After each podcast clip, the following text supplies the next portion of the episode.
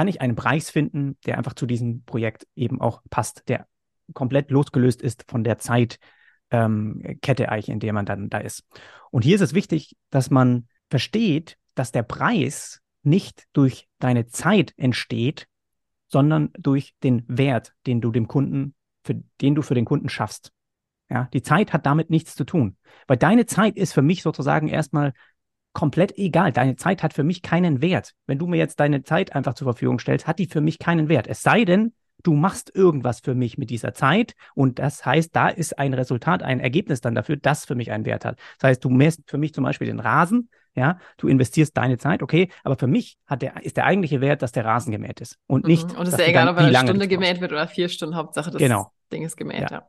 Und das muss man halt auch komplett verstehen, weil bei uns ist es genauso wenn du eine Website erstellst oder in welchem Bereich man sonst arbeitet, ja, ist es ja das Gleiche. Das heißt, der, der Kunde sieht, hat für sich einen bestimmten Nutzen, einen Wert in dieser Website.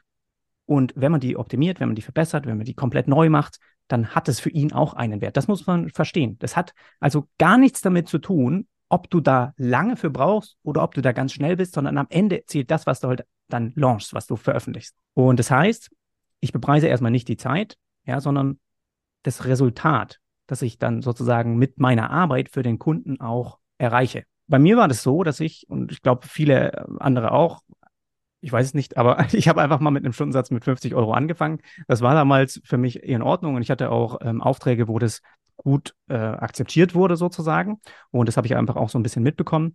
Und hier ist es so, dass ich einfach dann äh, als Freelancer gearbeitet habe, mehr im Designbereich, UI, UX Design und so weiter.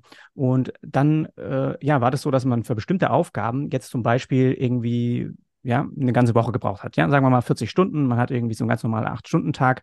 Man arbeitet ja jetzt nicht immer irgendwie jeden Tag acht Stunden die ganze Zeit an den Projekten, aber man hat dann, sage ich mal, äh, 40 Stunden abgerechnet, dann war ich irgendwie bei 2000 Euro in der Woche zum Beispiel, ja, bei einem Auftrag. So, und das denkt man ja auch erstmal, wow, das wär, ist doch super, das ist super viel Geld und es ist enorm viel Geld, ich weiß.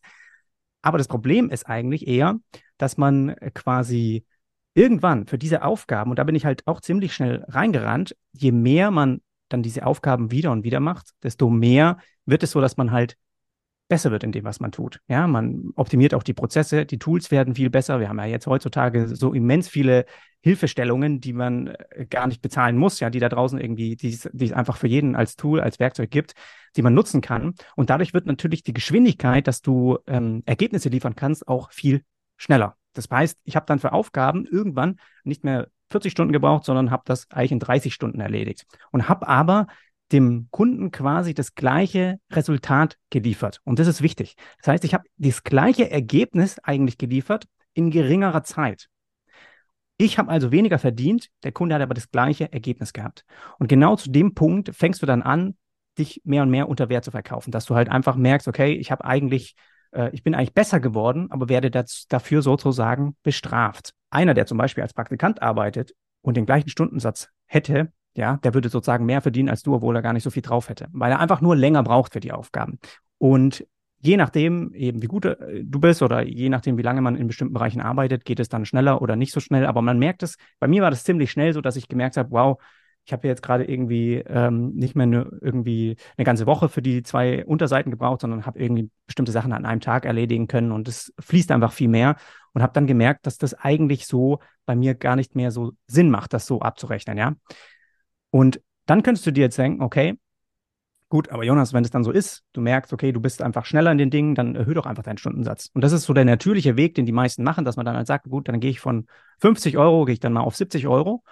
Und das ist auch fein. Ich glaube, diese Schritte, die kannst du auch machen. Sobald du aber dann auf die 80, 100 Euro gehst und so weiter, ja, dann kommst du in einen Bereich, und du bist sowieso schon in dem Bereich, wo deine Kunden verlangen, oder auch wenn du für Agenturen arbeitest, wo die verlangen mit dass die, dass, dass, dass die Freelan ihre Freelancer mit ähm, Stundensätzen arbeiten. Und dann kommst du eben in diesen Bereich, dass sie das ziemlich schnell vergleichen. Und das fand ich ein ziemlicher Nachteil, dass man halt gemerkt hat, okay, dann steht irgendwann nicht mehr diese Qualität der Arbeit im Vordergrund, sondern eigentlich eher der Preis. Und dann gucken sie einfach nur, okay, gut, der Jonas ist zwar gut, ja, aber äh, der hat so einen hohen Stundensatz mittlerweile, das, dann nehmen wir doch einfach lieber den, das fällt dem Kunden sowieso nicht so auf und dann sagt die Agentur, dann nehme ich lieber den, den Freelancer, der irgendwie halb so viel kostet. Eigentlich, was der Kunde will, ist so wenig Geld wie möglich ausgeben. Ist ja irgendwie auch verständlich, wenn man irgendwie eine Dienst Dienstleistung in Anspruch nimmt, dann will man einfach gerne auch Geld mal sparen, ja. Und was du willst, ist aber mehr Geld verdienen. Das sind zwei total unterschiedliche Richtungen. Das heißt, du willst eigentlich, müsstest möglichst lange da dran sitzen, ganz langsam arbeiten, um mehr zu verdienen. Und der Kunde will aber eigentlich, dass du ganz schnell arbeitest, damit er nicht so viel zahlen muss. Der will ja schon irgendwie wissen, wann wird es ungefähr fertig oder wie viel wird es ungefähr kosten. Aber das sind immer nur so, so Schätzungen, die meistens dann am Ende gar nicht zutreffen, weil du mit einem Stundensatz halt einfach dann daneben legst, wo man dann auch selbst mal irgendwie so, finde ich, unangenehm, wenn man einfach so ein bisschen mogelt, man denkt, okay, ich habe das jetzt ziemlich schnell gemacht, also für das, was ich jetzt hier dem Kunden gleich schicke, kann ich jetzt nicht einfach nur eine Stunde aufschreiben, obwohl es eine Stunde gebraucht hat. Dann habe ich halt einfach vier Stunden aufgeschrieben oder so. Und das sind so Business-Beziehungen, die ich finde, die sind, die sind ja, die beruhen dann nicht auf so einer Ehrlichkeit. Man fühlt sich irgendwie selbst auch schlecht. Ich glaube, jeder kennt es auch, der mal mit einem Stundensatz arbeitet, dass man auch manchmal total lange für Sachen gebraucht hat. Und dann hat man die wirklich so dokumentiert und im Hintergrund getrackt. Und am Ende geht es darum, eine Rechnung zu schreiben und man fühlt sich irgendwie total mies boah, das, das sieht jetzt irgendwie total viel aus und es sieht aus, als ob ich es gar nicht so drauf hätte, weil das so lange gebraucht hat und dann rechne ich das jetzt irgendwie äh, mit so einem hohen Preis ab. Und das ist auch ein total unangenehmes Gefühl. Und was wir manchmal aber machen, was ich jetzt festgestellt habe, was ganz gut funktioniert, so Kunden, alte Kunden, die wieder um die Ecke kommen, ähm, die so Kleinigkeiten haben, wo, wo einfach echt schwierig ist, wo man einfach im Prinzip nicht, nicht einen ordentlichen Paket, also bei Projekten, bei neuen immer Projektpreis. Aber wenn manchmal so Kunden mit so kleinen Änderungen kommen und wir Kapazität haben oder so, dann gehen wir den Stundensatz, weil wir sagen, okay, keine Ahnung, wie lange das dauert. Aber sonst im Prinzip nur so bei Einzelberatungsstunden oder so, so Mentoring oder solchen Sachen.